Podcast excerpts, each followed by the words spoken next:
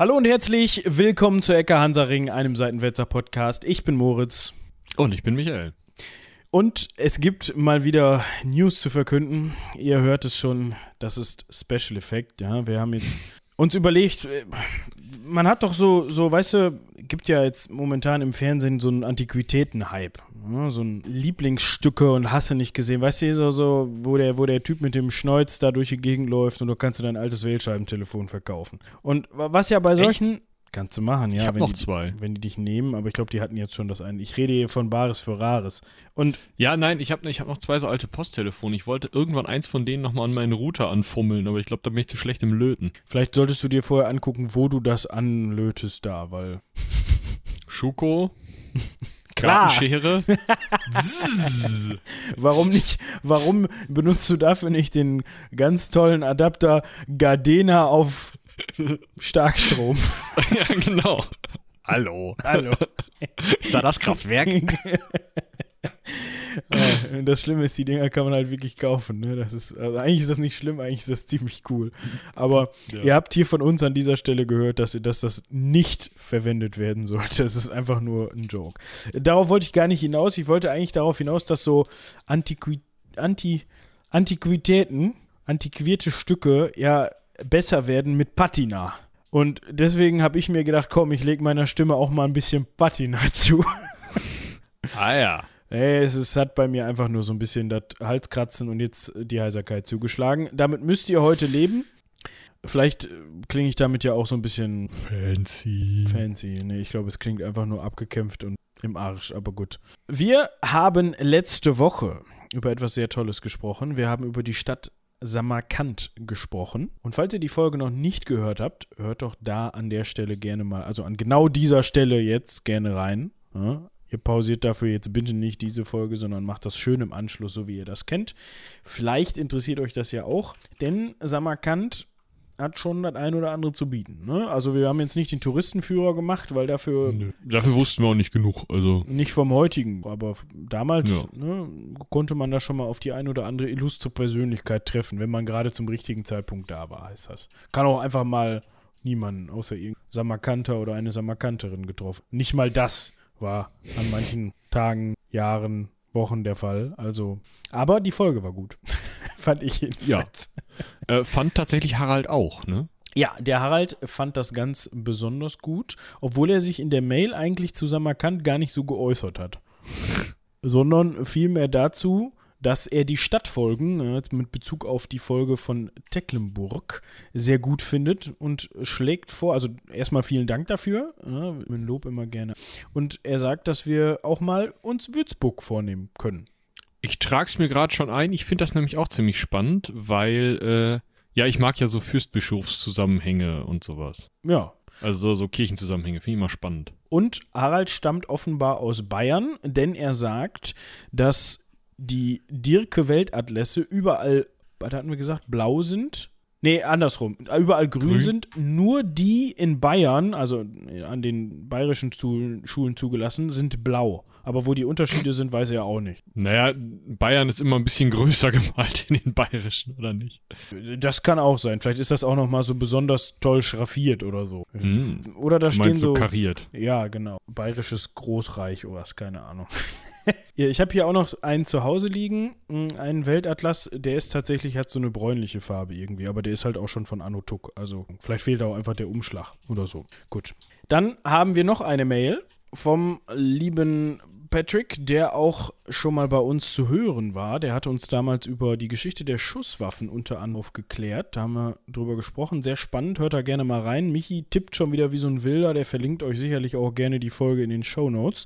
Oh, das Und ich gerne mal. Der bezieht sich auf die Folge von Cromwell, ne, vom guten Olli. Könnt ihr auch gerne mal reinhören.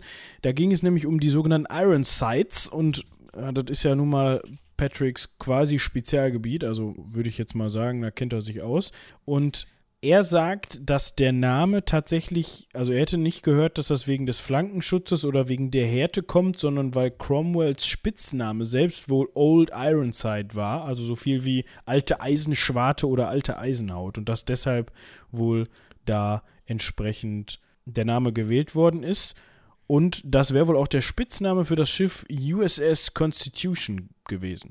Ich Ja. weiß gar nicht, ob es die USS Constitution, muss ich jetzt mal eben nachgucken, damit wir uns da nicht blamieren, weil es kann ja von bis sein. Ah, nee, die ist, das ist ein, ein Lexington Schiff der. Constitution-Klasse aus Battle dem Cruiser. Jahr 2000, äh, 200, warte mal, Con Constitution. Das Also sie ist, sie hatte ihren Stapellauf am 1. November 19, 1794. Ja, laut Sternenflottendatenbank, äh, Constitution-Klasse 2240er so die Kante, müsste der Stapellauf gewesen sein. Nee, doch, ja. Weil die Enterprise von Captain Kirk, das ist eine. Ah ja. Die Constitution, die Patrick meinte, die, Die richtige. die schwimmt übrigens immer. Ne? Also, ah, das ist schön. ja, die kann man auch, heutzutage ist das ein Museumsschiff und äh, genau, wird auch noch viel Schabernack mitgetrieben, viel Spaß mit gehabt, so wie es aussieht. Du meinst wie die äh, Kieler ähm, äh, Kogge. Ja, nur dass die Constitution jetzt ein bisschen, ne, das ist halt schon so aus, so, so, so napoleonische Seekriegszeit ist das ja, muss man sich das Ding vorstellen. Aber Ja. wenn Michi das nicht schon verlinkt hat, dann könnt ihr ja auch einfach USS Constitution. Vielen Dank für die Info, Patrick. Dann wissen wir da Bescheid. Er hatte noch ein paar Vorschläge und zwar können wir einmal über die äh, The King's German Legion sprechen. Das hatten wir schon Oh mal ja. angesprochen, allerdings nicht ausgeweitet und natürlich über die polnischen Flügelhusaren, die Husaria. Auch das nehmen wir natürlich gerne mit in die Liste auf. Ja. Vielleicht kommt er dann auch nochmal dazu. So, Jetzt müssen wir auch loslegen, ne? Wir haben nicht so viel Zeit. Äh, langes Leben steht vor uns. Langes Leben. Ach, das lang, du meinst das lange Leben von Karl II. Wir haben, werden Ja. natürlich auch ein langes Leben haben, auf jeden Fall. Aber Karl II. für seine Zeit, für die Wirren und Irrungen, denen er unterworfen war, muss man sagen, oh, bewegtes Leben gehabt. Da war schon einiges los. Wir sprechen natürlich von Karl II. von England und von Schottland und von Irland. Wir haben nämlich vorletzte Woche über seinen Vater, seinen werten Herrn Vater Karl I. gesprochen. Nee, wir haben vor, vor, vor, vor, vor letzte Woche von Karl dem Ersten gesprochen. Le vorletzte Woche haben wir über Olli Cromwell gesprochen, Ach, der Karl I. Dunk. Ja, stimmt. Ja, ja, ja. ja das hat sich ein bisschen überschnitten, deshalb hat sich das auch in meinem Kopf überschnitten. Wir machen weiter mit Karl II. Ja, das ist also der Sohn von Karl dem Ersten und äh, eigentlich, also sagen wir mal so, wenn wir den Mittelteil der Cromwell-Folge aufmerksam gehört haben und dann eingeschlafen sind, wie es einige HörerInnen ja scheinbar zu tun pflegen, dürften sie jetzt überrascht sein, dass es einen zweiten Karl gab, der auch noch König von England war, weil eigentlich war Cromwell doch, also der Olli, der bei dem, also solange er lebte, lief's, ne? Und da kommst du schon auf den entsprechenden Punkt, solange er lebte. Ja. Aber bevor wir uns jetzt mit dieser genauen Zeit beschäftigen, was da passiert ist, warum nicht mehr Cromwell nicht König war, sondern dann auf einmal Karl II. König, jetzt haben wir schon so ein bisschen gespoilert, müssen wir uns natürlich erstmal ganz standesgemäß mit Karl Zwei seine Kindheit. Ja, Oder sorry, nicht? ich bin gerade ab. Ich lege Handy, das Handy jetzt auf den Kopf, dann kann ich nichts mehr sehen. Genau, wir müssen uns Das erstmal damit. gesünder. Ja, es ist generell, auch wegen der Strahlung und so, glaube ich. Ne? Ja. Ich habe keine Ahnung. Ich habe da so, so fancy Lederklappen um meine beiden Diensthandy, ich könnte kotzen. Ähm, Nee, das habe ich abgelehnt. Also ich boykottiere, ich habe hier ein Diensthandy liegen, das ist aber vor einem halben Jahr das letzte Mal angeschaltet worden. Ich boykottiere das. Aber inzwischen haben sich alle daran gewöhnt und rufen mich einfach auf mein Privathandy an, was auch nicht immer toll ist, aber ist für mich die bessere, bessere Geschichte. ja, da kannst du ja Diensthandy eigentlich mal zurückgeben. Ja, das, äh, ich, ich, ja, man wollte es nicht zurück. Aber gut. Ich Kannst muss jetzt vielleicht noch mal nochmal versuchen, mit vielleicht. Nachdruck einfach mal da auf den Tisch legen Einfach- und sagen, hier. weg. Ja, Ja. genau. Äh, wurscht. wir, wir sprechen, Wirklich wurscht. ob, ob Karl II. ein Diensthandy hatte, das finden wir Ist unwahrscheinlich. heraus. Also, wir halten erstmal fest, Karl II. wurde geboren, als Karl I. noch König von England, Schottland und Irland war und auch noch seine gesamte Körperhöhe hatte und nicht fünf, äh, ein Fünftel davon äh, bereits in einem Körbchen lag. Ja. Ne, Wir erinnern uns, Olli hatte den nämlich köpfen lassen. Also, zweiter Sohn von Karl I., allerdings auch zweiter Sohn, der, also, na, ein erster Sohn, der so lange gelebt hat, ähm, dass man gesagt hat, okay, den kann man mal taufen, dem kann man mal einen Namen geben. Ja, der erste, also der jüngere, war halt nach wenigen Tagen verstorben. Und eigentlich äh, super, ne? Also wir haben also ein kompaktes Kind, war bisschen laut. Ansonsten, gut, wie es aussah, können wir gleich nochmal äh, aus Briefen seiner Mutter äh, besprechen. Aber an sich, ne, gut, wir haben jetzt einen Thronfolger. Wir nennen ihn jetzt einfach mal äh, Karl, nach dem Vater. Man muss ja nicht kreativ sein. Und äh, ja, alle Hoffnungen ruhen auf ihm. Es ist das Kind, was äh, richtig cool ist. Und jetzt kommt Muttern.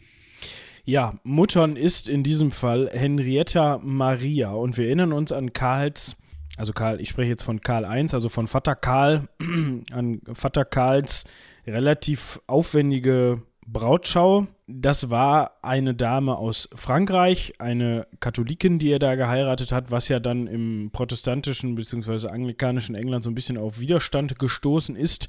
Ursprünglich war da ja auch mal eine äh, Spanierin, glaube ich, im Gespräch, aber letzten Endes ist es dann ja Henrietta Maria geworden. Und die war nicht ganz so begeistert von ihrem Sohnematz. Die schreibt nämlich, ich zitiere an der Stelle, er ist so hässlich, dass ich mich schäme, aber seine Größe und Beleibtheit machen wett, was er an Schönheit vermissen lässt. Also sie sagt, er ist nicht nur hässlich, sondern er ist auch fett und verfressen. Ja, aber das war ja also die äh, Kombination von äh, dünn und gesund war damals ja einfach noch nicht da. Also nee, und wir sprechen halt auch, sorry, wenn ich das so an der Stelle sage, aber er ist geboren am 29. Mai 1630 und dieser Brief, aus dem ich gerade zitiert habe, ist vom 6. Mai 1631. Das heißt, der Bengel war noch nicht mal ein Jahr alt zu dem Zeitpunkt und ja, seine Mutter süßes, sagt, kleines, dickes, kartoffeliges Kind. sagt zu ihrem nicht mal ganz einjährigen Sohn, zu ihrem Baby, der ist fett und hässlich. Also Ja, aber wie gesagt, Fett war ja nicht hässlich. ja, aber ja, okay, ach so, die, du meinst, sie meinte das wirklich so, dass er, dass er immerhin ist er dick. Ja, der stirbt wenigstens nicht so schnell. Ja, aber ist nun mal ein Baby. Die sehen jetzt, also Die sehen immer aus wie Sofakissen, ja. ja, und also normalerweise finden Mütter ihre Kinder auch schön. So, aber ja, sie gut, offensichtlich sie hat dann nicht. natürlich direkt die Konsequenzen gezogen und gesagt, komm, das schreit, das sieht nicht aus, Das stinkt wahrscheinlich auch. riecht unten rum, genau. Mary, Mary Sackville, die Countess of Dorset, ähm, übernimmt das mal. Und die hat das so mit spitzen Fingern angefasst, wahrscheinlich. Gesagt, äh, königlicher Thronfolger, ich bin die Erzieherin, der Junge ist ein Jahr alt. Äh, hat sich umgesehen und hat dann äh, eine weitere. Erzieherin gefun- gefunden, Mrs. Christabella Windham. Und die sollte später noch eine größere Rolle spielen. Aber er ist dann quasi erstmal von der einen Erzieherin zur anderen gereicht worden. Ja, überleg mal, so eine Countess, ja, die hat ja auch keine Zeit, die muss ja Gräfin sein, Rumcountessin. auf gesellschaftliche Empfänge gehen, sowas. Und sie hat aber ja ein Amt, ne? Also das Amt der Erzieherin. Und in diesem Amt muss sie dann halt einfach, finde ich auch, richtigerweise ähm, delegieren, ja? Und dann hat sie halt einfach die Aufgabe, das Kind mal festzuhalten, untenrum sauber zu machen und so an die Christabella delegiert. Ja, ich habe noch einen kleinen Seitenhieb. Oh ja, bitte. Du darfst wieder was verlinken und zwar findet Das sich, Foto, äh, findet sich, nee, das kann, ja, das seht ihr dann im Folgentitel. Mal gucken, wen ich da nehme. Vielleicht nehme ich auch hier ihn in, in finde ich ganz, ganz drollig, ihn in seiner Rüstung die mit, Stechrüstung da, ja, mit äh, sieben Jahren. Ich meine, seine Unterschrift, die gibt es ja, also im, im deutschen Wikipedia-Artikel zu Karl II. gibt es eine, ähm, eine Unterschrift von ihm, das hat man ja von vielen Mhm. Monarchen und Monarchinnen. Und ich, ich muss ganz ehrlich sagen, dieses Anhängsel da, ne, da steht ja dann Charles, das kann man ja noch ganz gut lesen. Und dann hat man da ja so einen, Ein Pimmel. einen Pimmel. du nimmst es mir, also ich glaube, es ist ein R, ne? Es soll, Nee, es ist ein, es ist ein Rex. Also ja, also ist, ein R. Ja. für, für, für Rex. Aber wenn man sich jetzt mal unten diese, diesen, dieses Knoll da anguckt, ich, äh, sorry, also für mich hat er bewusst einen Pimmel in seine Unterschrift reingemalt und guckt euch das Wenn mal man an. sich die weitere Geschichte äh, von Karl anguckt, dann weiß man auch wieso. ich weiß jetzt halt nicht, also das wird nicht seine Unterschrift mit sieben Jahren gewesen sein, sondern dann Nö. wird er schon älter gewesen.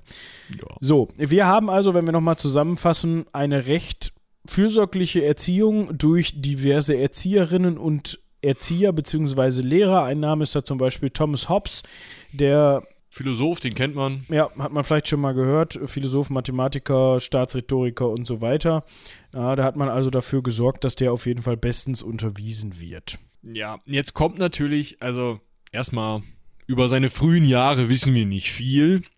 Der Klassiker. Ja, er kriegt noch einen Bruder namens Jakob, der wird auch nochmal wichtig, kriegt vielleicht sogar eine eigene Folge, müssen wir mal schauen. Hm. Aber es geht dann ja 1642 los mit dem Bürgerkrieg. Ja, könnt ihr in den letzten beiden England-Folgen über Karl I und Olli Cromwell nachhören. Alles irgendwie schwierig. Ja, man schlägt die eine oder andere Schlacht. Und irgendwann kommt es dazu, dass tatsächlich parlamentarische Truppen diesen königlichen Söhnen Jakob und Karl so nahe kommen, dass Karl sich gezwungen sieht, nachdem er in einer Scheune aufgestöbert worden ist mit seinem Bruder zusammen, eine Pistole auf die Parlamentstruppen zu richten und zu sagen, I fear them not. Und ähm, er hat die scheinbar so lange in Stich gehalten, im äh, äh, Schach. Schach gehalten oder äh, so überrascht, dass dann königliche Truppen von hinten kommen konnten, die Parlamentstruppen niedermachen und die Kinder befreien. Und ja, dann ist er eigentlich relativ schnell auch, also zwei Jahre hat er während des Bürgerkriegs ausgehalten. Er hat den Titel Prince of Wales angenommen, aber das hat, also nur angenommen, er hat den nicht verliehen bekommen, weil sein Vater zu tun hatte. Aber am Ende lief es darauf hinaus, dass es einfach ganz klar zu gefährlich wurde ab 1644 ähm, und dass man deswegen sich überlegt hat, gut, ähm, wir machen jetzt mal Heiratspläne für den Koten und dann gucken wir, dass wir den hier außer Landes kriegen, dahin, wo er heiraten soll, damit er die mal kennenlernen kann, als vorgeschobenen Grund, damit er einfach aus dem Land ist, wenn Probleme kommen. Ja, also im, im Endeffekt gar nicht so doof, muss man dazu sagen, vor allem wenn man Im sich Endeffekt überlegt, nicht. wie das weitergeht. Mit dem Heiraten ist es in der Familie generell wahrscheinlich so eine Sache. Also, das ist ja immer nicht ganz einfach. Vielleicht, ich weiß nicht, vielleicht war auch einfach was, also wenn man Bilder von ihm sieht, ja, ganz manierlich aus. Es ist jetzt nicht so, dass man sich denkt, oh Gott, ne, also wenn ich, mir, wenn ich da so eine Habsburger Unterlippe vor Augen habe, dann geht alles schlimmer, ne? Also von daher hatte man da halt mal die Fühler ausgestreckt. Mutter und wollte dann jemanden finden. Warte mal geguckt. Ja, Luise Henriette ja, zum Beispiel oder auch Johanna oder Annemarie. Ja, also im Endeffekt ging es halt darum, dass man sich, so wie das üblich war zu der Zeit, natürlich auch als Thronfolger des englischen Throns, also nicht nur des englischen, sondern natürlich auch des schottischen und des irischen, irgendwie schaut, dass man eine Partie erwischt, heiratstechnisch, von der man selbst profitieren kann, was natürlich wenige, wenige Optionen offen lässt. Also man musste halt in sehr hohe Adelskreise einheiraten, beziehungsweise andersrum. Eigentlich könnte man davon ausgehen, dass man sich auf dem Papier drum reißen sollte, dass die eigene Tochter mit dem englischen König verheiratet wird, also mit dem äh, Thronfolger. Jetzt hat man aber das, ja, also äh, man weiß ungefähr schon, wo es hingeht, denn Karl hatte ja auch schon, also Karl I hatte das Problem ja auch schon. Jetzt haben wir dieses ganz kleine Ding mit ähm, dem Protestantismus da in Hand. Ne? Und auf dem Festland gibt es relativ viele Katholiken. Ja gut, aber ich sag mal, das kann man ja im Zweifel mal umgehen, ne? Also da kannst du sagen, komm, nee, hier hat bei Karl I funktioniert, funktioniert bei Karl II. Aber ich, es, ist so ein, es ist so ein Bremsklotz an den Verhandlungen. Jetzt sagt aber zum Beispiel Friedrich Heinrich von Oranien, der Vater von Luise He- Henriette, ja, Protestanten, wahrscheinlich war der selber noch Protestant, so ein Statthalter der Vereinigten Niederlande. Könnte sein, ja. Ich versucht habe mal eben rauszufinden. Auf jeden Fall sagt der, ja gut, englischer Königssohn, auch noch der Erste, der überlebt hat, der was werden könnte. Das ist jetzt nicht schlecht, aber jetzt mal ganz ehrlich. Da ist Krieg. Heirate ich in einen Bürgerkrieg rein? Also ich würde es nicht machen. Also meine Tochter würde ich da nicht hinschicken. Sagen wir mal so. Ich, also ich Ja, habe keine Tochter, um das. Friedrich Heinrich hat er sich auch gedacht. Ja, du hast keine Tochter. Das ist äh, Wollte ich nur mal eben festhalten. Aber Ja, wenn ich eine okay. hätte, würde ich sie da nicht hinschicken. auch nicht, nee. Ich habe noch nicht raus, was der für ein. Achso, ich dachte, du hast noch nicht raus, ob du eine Tochter hast. Da bin ich recht sicher, dass das nicht so ist, aber auch die würde ich nicht nach England schicken. Das hat aber andere Gründe. ähm, besonders mein Englisch. Ja, okay. Ähm, So, wen er dann denn heiratet, da kommen wir gleich nochmal drauf. ja, aber wir sagen. müssen noch mal eben durchsprechen, was er versucht. Also, Achso, okay. die Holländer versucht er, ja, Dann gibt es Luise Henriette, ja, von Friedrich Wilhelm von, äh, ähm, ah, nee, Quatsch, das ist Luise Henriette von den Holländern. Die heiratet Friedrich Wilhelm von Brandenburg, ja, einen hohenzollerischen Kurfürsten hier. Das ist der große Kurfürst. Der ist wichtig. Von Brandenburg halt. Ja, das ist so ein späterer, äh, ich glaube, die sind gerade so nicht Preuß, der ist gerade so nicht preußischer König geworden. Der, der war der, genau, das war der äh, Vater von Friedrich dem Dritten, Kurfürst von Preußen, Friedrich dem Ersten, König von Preußen. Äh, Kurfürst von Brandenburg. Der war der Bereiter des, der preußischen Königswerdung. So. Ja, den heiratet Luise Henriette, ist auch schon mal schön. Ja, dann gab's Johanna, ja, zweite Tochter vom König von Portugal. Nö, gibt's nicht. Herzog von Orleans, die Tochter, Annemarie, gibt's auch nicht. Und dann gibt's aber, und die ist ein Stück weit was jünger, ne? Ähm, die zweite Tochter vom König von Portugal, Katharina Henriette. Muss mal eben gucken, was das für ein Baujahr ist. 1638, acht Jahre jünger. Ja, geht noch. Geht, geht.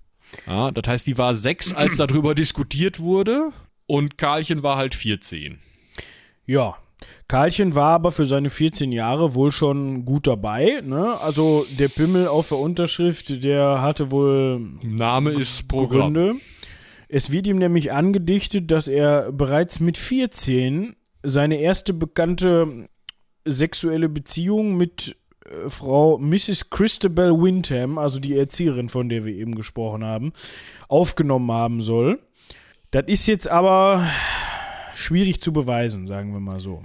Sie ja, also der Punkt, der Punkt ist, sie wird halt gerne so als, boah, das ist das richtige It-Girl, die sah richtig, uh, sah die aus. Mm. Ja, also das heißt, er hätte ja im Nachgang allen Grund gehabt zu sagen, na, mein erstes Mal, das hatte ich mit der. So. Und auf der anderen Seite hast du dann diese Quellen, mh, die ihn so ein bisschen ja, in den Dreck ziehen sollen, ne? So die halt sagen, naja, der konnte ja nie an sich halten, das war schon immer so ein, so ein promiskuitiver Typ, ja? Und das hängt so ein bisschen dazwischen, aber so richtig belegen kannst du es nicht. Nee, also es gibt keine Quelle, die nachweist, dass da was gelaufen ist. Ähm, Es gibt so ein- einen Herrn namens Edward Hyde, der aufgeschrieben hat, dass man das wohl häufiger in der Öffentlichkeit beobachten konnte, dass sie Karl den Zweiten häufiger mal mit Küssen überdeckt haben soll, also sein Gesicht mit Küssen überdeckt haben soll. Das kann man jetzt deuten, wie man will. Wenn das so passiert ist, wie ich mir das vorstelle, dann geht das vielleicht über die Pflichten einer fürsorglichen, fürsorglichen Erzieherin hinaus. Es kann aber auch sein, dass der Edward Heiter was gesehen hat, was in dieser Intensität nicht stattgefunden hat und sie ihm mal einen Schmatzer auf die Wange oder auf die Stirn gegeben hat. So, ne? das, also, das ist schwierig, ist auch egal. Also, ist im Grunde nicht wichtig für den späteren Verlauf. Wir wissen aber, okay, die Weichen sind vielleicht schon gestellt. Ne? Ja, das kann man vielleicht so sagen. Ähm, also, wir, wir müssen jetzt immer, wir werden jetzt immer, das können wir vielleicht hier mal so einmal anteasern, wir werden jetzt immer herpendeln äh, von, von der, ich sag mal, politischen Seite, ja, also da gehen wir auch gleich wieder drauf ein. Wir hatten ja gerade so die Idee der politischen Ehe mit Portugal, die jetzt so langsam angedacht wird, gleich geht's ins Exil, das kann ich schon mal spoilern.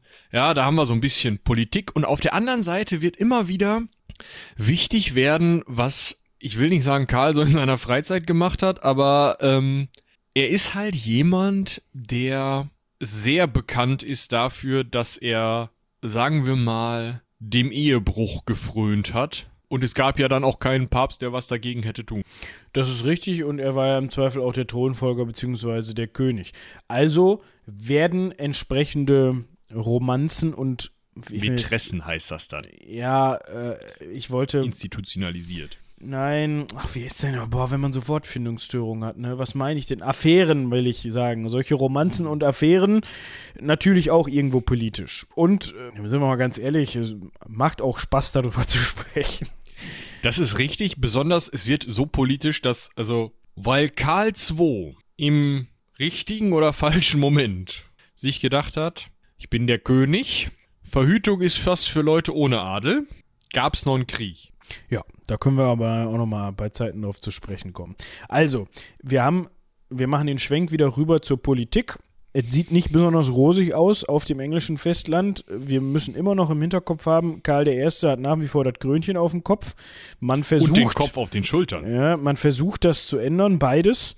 Und Karls Mutter denkt sich mit seiner jüngeren, jüngeren Schwester Henriette Anne oder ja, Henriette Anne, wenn wir es schon so deutsch aussprechen oder wie auch immer, dass äh, man doch vielleicht besser ins sichere französische Exil gehen könnte.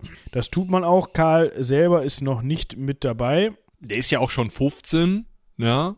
Also eigentlich schon fast ein Mann und dementsprechend eigentlich wäre es auch sinnvoll, wenn der äh, Truppen führt, bei den Truppen ist. Er ist ja Prince of Wales und so.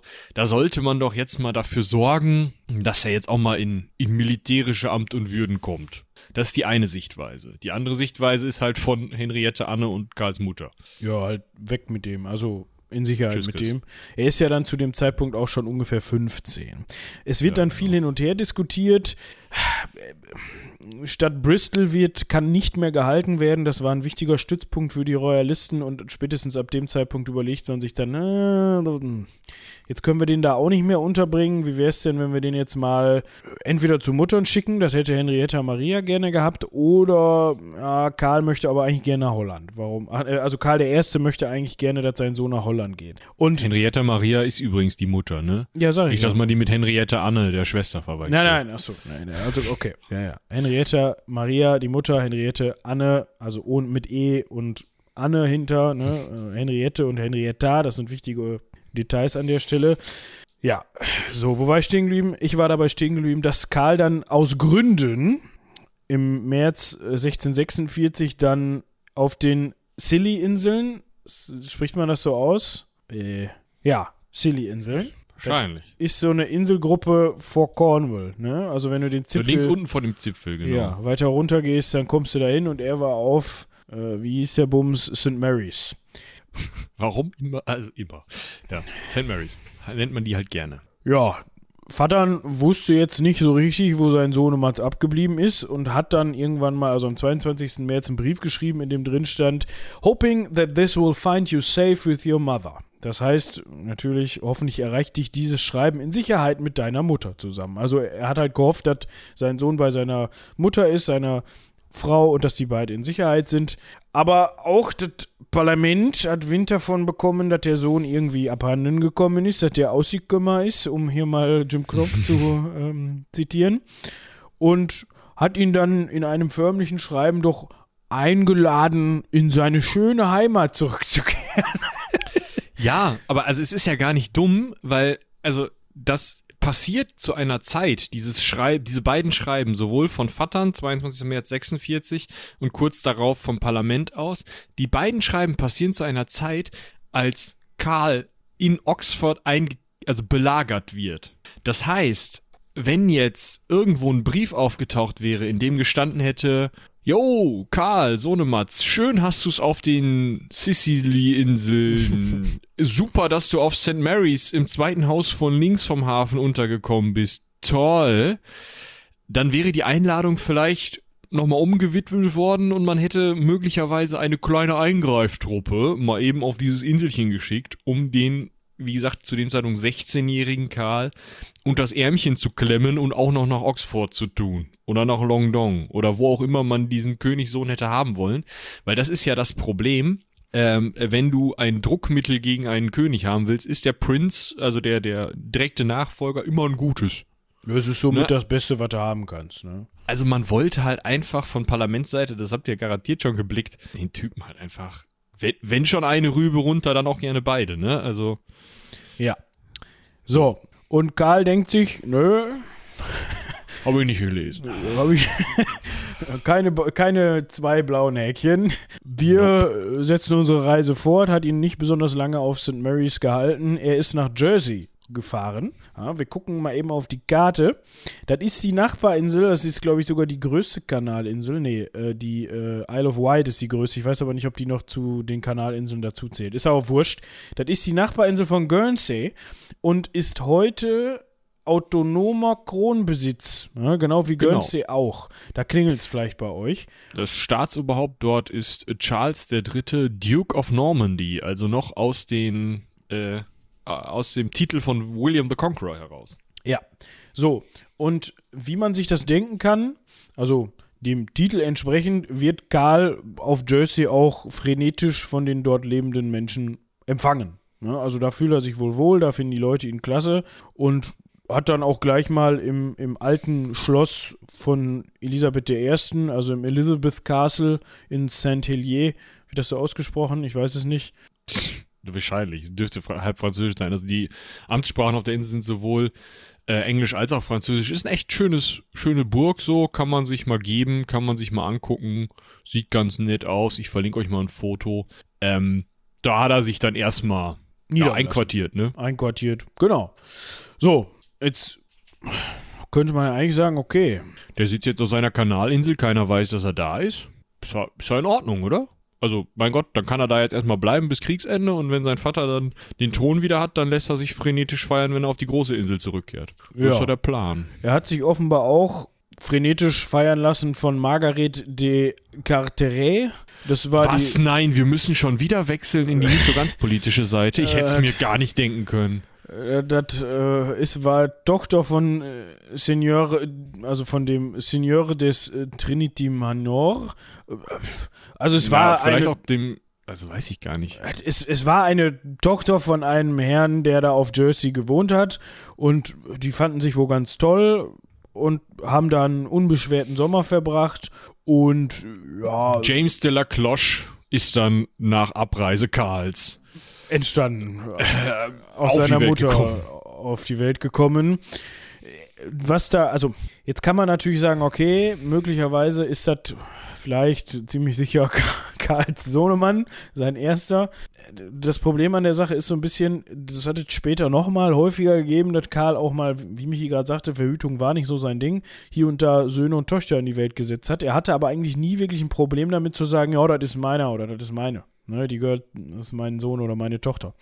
In dem Fall hat er das nicht gemacht, was aber jetzt auch nicht unbedingt ein Beweis dafür sein muss, dass es nicht sein Sohn ist. Also, vielleicht war das auch einfach zu dem Zeitpunkt so, öh, scheiße, was habe ich da gemacht? Schnell weg. ja. Ich glaube, eher an der Stelle hat er einfach gesagt, komm, ist egal. Ja, wer auch immer. Weiß ich nicht. Vielleicht wusste er es auch einfach, bis der Typ dann, also bis der James de la Cloch äh, Jesuit werden wollte, wusste er einfach nichts von dem und hat dann gesagt, oh, Kathologe und Jesuit? Nee, er ist schlecht fürs Image. Ja. So, im Sommer 46, also 1646, ist Karl dann nach Frankreich gekommen. Genau, das kann man auch recht einfach rechnen. Und wollte da seine Mutter und seine Schwester treffen. Jetzt könnte man denken, okay, die englische Königin und englische Prinzessin, die Prinzessin ist es nicht, was ist es denn? Doch, doch, Prinzessin. Die Tochter. Die englische Prinzessin, Schwester die wohnen da bestimmt voll in einer Riesenresidenz und da läuft alles, da ist ständig Party. Residenz stimmt soweit, sie wurden einquartiert im alten Schloss von Saint-Germain. Ja, aber das, das kann man vielleicht also da, da müsst ihr auf die Formulierung achten. Moritz hat gesagt, sie wurden einquartiert. Das, die sind nach Frankreich gekommen und haben gesagt, ganz blöde Kiste. Ähm, wir haben also Bürgerkrieg. Ich habe jetzt noch bei, was ich hier auf der Patte habe. 25 Pfund. Müsste halt mal eben tauschen gehen, dann könnte ich mich irgendwo einmieten. Können wir da nicht was drehen? Und die französische Regierung ja, hat gesagt, Saint-Germain oder Germain oder ich, St. Germain. Ähm, 1200 Francs pro Tag, damit muss er auskommen. Ich habe jetzt an der Stelle so ein kleines Problemchen, aber es ist im Grunde auch nicht besonders wichtig. Das liest sich ja so, als ob Karl, äh, als ob seine Mutter und seine Schwester im alten Schloss von Saint-Germain untergebracht worden sind. Jetzt lese ich hier aber gerade, dass das Residenz der französischen Könige war, ehe Ludwig XIV. 1682 mit seinem Hof nach Versailles umgezogen ist.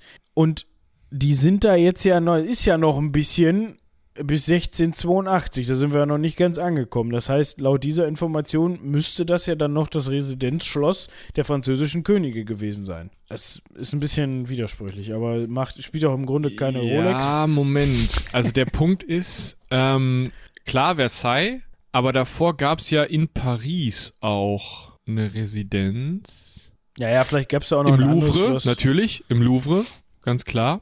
Mm, der wurde bewohnt ab dem 12. Jahrhundert. Ich kann mir halt vorstellen, dass das, dass die jetzt, dass es so, so irgend so ein Residenzschloss, so, so eine Sommerresidenz, so, ne? Mhm in die Richtung war und Versailles halt die spätere neue Sommerresidenz war und das halt die das französische Königshaus zu dem Zeitpunkt gesagt hat, ach, hier, die können in die Datsche. so, ne? Ja, also wir dürfen uns das auf jeden Fall nicht so vorstellen, dass die dann da jetzt am französischen Hof residiert haben in Prunk und Pomp und also man, man ist schon mit denen eher so umgegangen wie mit einer politischen Geisel, wenn man so möchte. Also man hat jetzt nicht gesagt, nee, komm, geh mal woanders hin. Man wusste schon, wen man da vor sich hat, aber es war jetzt auch nicht so, dass man die mit aller Herzlichkeit, also es waren jetzt keine Jersey-Verhältnisse, ne? Also so viel steht auf jeden Fall fest. Man hat sogar ein kleines Taschengeld zur Verfügung gestellt. Jetzt muss ich mal gerade gucken, 1200 Franc oder Pfund? Franc. Franc. Ja, aber der Punkt mit den 1200 Franc ist ja, das mag sogar gar nicht so kleines Taschengeld gewesen sein. Das kriegst du jetzt inflationsbereinigt in der, also so schnell nicht ausgerechnet, nee. wie viel das ist.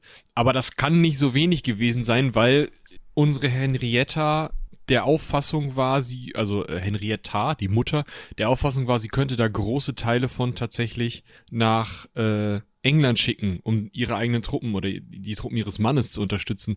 Das heißt, es war genug, um davon einen Großteil abzuknapsen und dann selber in Anführungsstrichen ärmlich zu leben. So ärmlich, dass tatsächlich die Tochter Henriette Anne nach Paris gegangen ist und in Paris wahrscheinlich am Hof lebte und für Karl jetzt nicht so richtig Platz, Ausstattung und Lebensgrundlage in Saint-Germain war.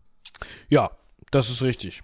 Also, was daraus am Ende wird, ähm, für königliche Verhältnisse, das ist natürlich jetzt immer so eine Auslegungssache, ne? Also hat man da wohl in relativ ärmlichen Verhältnissen. Also, ja, so diesem Urteil müssen wir jetzt an der Stelle vertrauen. Ich bin mir sicher, das kommt immer ganz drauf an, wen man fragt. Es gab bestimmt die Mehrzahl der Menschen auf der Welt zu dem Zeitpunkt hätte wahrscheinlich gesagt, das sind ärmliche Verhältnisse, ich lade dich morgen mal zum Essen ein. so, ne? Also, ja. gut, aber es war schon so ein bisschen das Abstellgleis, das kann man ja vielleicht an der Stelle mal festhalten. Wer ein offensichtlich sehr guter Freund war, war George Villiers. Zweite Willers. Duke, Willers. Äh, ah, jetzt wollte ich es Hätte ich gesagt, weil das ist ja das ist der Second Duke of Buckingham. Der wird nicht Villiers geheißen haben, glaube ich. Oh, weiß man. Auf jeden Fall der, der Georg, der, der Second der Duke Schorsch. of Buckingham. Äh, das war wohl Karls bester Freund zu der Zeit und der hat sich gedacht, oh, komm, Paris bzw. Frankreich ist schön, ich leiste meinem guten Karlchen mal Gesellschaft und ja, ist freiwillig ins Exil gegangen. Jetzt weiß man nicht, wie freiwillig das war, weil wenn er bester Freund von Karl war, dann war er auch irgendwie Royalist und vielleicht wurde da die Luft sowieso ein bisschen dünn in England. Der ist auf jeden Fall, hat auf jeden Fall seinem Freund beigestanden im Exil. Ja, ich kann mir auch vorstellen, dass einfach die, die, der First Duke of Buckingham, der Vater, gesagt hat: Ah, das wird knäpplich hier. Ich sorge mal dafür, dass die Familie weiter besteht. Das kann auch Komm, sein. Ne, der Koten kann auch mal weg. Ja. Na, auf jeden Fall haben sie sich da, also Thomas Hobbes ist auch mit nach Frankreich gegangen, hat die beiden unterrichtet. Und tatsächlich sind die, also war Karl eben da in, in Frankreich und hat sich da äh, eingenistet oder beziehungsweise untergeschlüpft bei seiner Mutter, hat sich unterrichten lassen und so weiter. Und erst nachdem der ein paar Wochen da war, hat Ludwig der 14., ja, ihr erinnert euch, der Sonnenkönig, geboren 1638, also zu dem Zeitpunkt ähm, 10. 8. 8? 1638. Achso. Äh, der ist so alt wie die zukünftige Frau von Karl. Also acht Jahre jünger. Ja, also. Nee, dann war er 10. Nee. Karl war 18 zu dem Zeitpunkt. Nee, 1646. Äh, sind wir denn jetzt Wieso kommt, ach, da kommt das mit den, mit den Jahreszahlen einfach nicht hin. Dann war das schon 48, dass er darüber gemacht hat. Ja, auf jeden Fall können ja. wir festhalten, dass die beiden sich begegnet sind. Genau, das ist das erste Mal, dass sich die beiden überhaupt begegnen. Also äh, äh, Ludwig XIV. empfängt Karl II., zu dem Zeitpunkt noch nicht den zweiten, sondern Prinz Karl, äh, als ja dann zehnjähriger Junge den 18-jährigen Karl an seinem Hof muttern. Also Ludwigs Mutter, Anna von Österreich, führt die Gespräche, da kann man mal von ausgehen. Der äh, Kardinal Mazarin ist der Regierungschef, der ist auch zum Beispiel dafür verantwortlich, dass ähm, die äh, Mutter von Karl halt in diesem Schloss unterkommt und für diese 1200 Franc und so weiter, der ist der Regierungschef eben. Und der Typ ist tatsächlich auch das Vorbild für diesen bösen Kardinal aus den drei Musketieren. Mm. Ne? Alexandre Dumas, erinnert euch, auf der einen Seite die königlichen Musketiere, dazu der sehr junge König, das ist der Sonnenkönig Ludwig XIV. Und auf der anderen Seite der Kardinal, der alte verstockte Böse. Und äh, ja, mh, Karl soll also jetzt sozusagen äh, erstmal in Frankreich bleiben. Karls Vater Karl ist in Schottland. Ja, wir erinnern uns, die zweite Möglichkeit, äh, wieder an die Macht zu kommen über schottische Unterstützung gegen das englische Parlament. Der versucht sich da irgendwie rauszulavieren, was dann dazu führt, dass, äh, dass Karl irgendwann dann eben ausgeliefert wird. Und an der Stelle, ja, wo gerade nicht ganz klar ist, wie geht's aus, uh, wir haben Unterstützung von den Schotten, mh, hm, da sagt sich Mutter Henrietta, ah, ich schicke meinen Sohn mal nach Calais, damit er, falls in England wir wieder an die Macht kommen, er sofort auch rüber machen kann und er da die Macht sichern kann. Und da kommt dann zum ersten Mal der in Anführungsstrichen böse Kardinal Mazarin aufs Tableau und sagt, nee, stopp. Das wollen wir nicht. Karl bleibt hier. Das ist mir alles hier zu gefährlich und außerdem habe ich gerne einen äh, englischen Thronfolger unter meiner Kapuze. So sieht's nämlich aus. So, und wir sind immer noch, also wir befinden uns jetzt zeitlich zwischen dem ersten und dem zweiten Bürgerkrieg und die Truppen von Cromwell sind quasi am Siegen und Dranne. ja, und Karl I. La laviert jetzt so ein bisschen rum. Ja, ich jetzt so ein bisschen, oh, ich weiß, ich bin eigentlich am Arsch, aber eigentlich bin ich auch der König und wir machen jetzt mal diesen Vertrag von Newport und dieses komische Gesetz gegen Häresie, da haben wir auch schon drüber gesprochen in der Folge. Und das soll im Grunde also andersrum, es wird im Grunde von den, von den Puritanern, also von den ganz krass Turbo-Protestanten. Christlichen Protestanten, ja. Als Affront gewertet. Es wird im Grunde so gewertet im Sinne von, oh Gott, der will doch wohl jetzt etwa nicht hier was zurückdrehen, ne? Also wir wollen jetzt hier nicht wieder irgendwas mit diesen Papisten zu tun haben, also, also Kathologen. Nee, nee, nee, nee, Herr König, das machen wir jetzt mal ganz anders. Und das ist im Grunde so ein Punkt, wo man dann einsieht, hm, so richtig Einigung kann da eigentlich nicht entstehen zwischen uns hier. Ja, also da, da entfacht sich eben dieser zweite Bürgerkrieg von Cromwell gegen die Schotten, der dann dazu führt, dass Karl I ausgeliefert wird. Und gleichzeitig ist es so, dass äh, Karl II nicht mehr in, also dass der Hausarrest aufgehoben wird. Das heißt, da denkt man jetzt offen drüber nach, okay, wie wir es vorher schon vorhatten, jetzt wo es noch akuter wird, jetzt wo die schottischen Truppen von irgendwem angeführt werden müssten, während Karl I schon in der Obhut von, äh, vom Parlament ist, wo man in diesen zweiten Bürgerkrieg geht, da müsste man doch jetzt den Thronfolger hinsetzen, der müsste doch jetzt die schottischen Truppen anführen. Das wird aber, ähm, also das ist jetzt auch möglich, weil in Frankreich Aufstände ausbrechen und dann gesagt wird, ja gut, okay, hier ist halt auch Kirmes, dann komm Karl, geh du mal nach Schottland oder mach was du willst, ist mir egal, hau ab sagt halt dieser Kardinal Mazarin. Und äh, jetzt will Karl eben nach Schottland. Die parlamentarische englische Flotte verhindert das. Und Karl muss also zusehen, was in England passiert, dass die Schotten verlieren, dass sein Vater Karl dann geköpft wird und das von nicht mehr Frankreich aus, sondern von Den Haag aus, ja, in den Vereinigten Niederlanden, beim Statthalter der Niederlande, ähm, wo er sich dann auch prompt erstmal anderweitig betätigt. Da ist ja auch, also ist ja auch, also er musste dann auch einfach mal so ein bisschen Zerstreuung haben. Ja, und wenn man sich jetzt mal hier so ein Gemälde, also zugegeben, ist jetzt nicht ganz so. Ein bisschen körnig. Ein bisschen körnig, aber wenn man sich mal ein Gemälde von der lieben Lucy, also genauer gesagt Lucy Walter, anschaut, oder Walters oder Waters, da ist man sich nicht so ganz sicher, dann ähm, ist das ja auch, ne?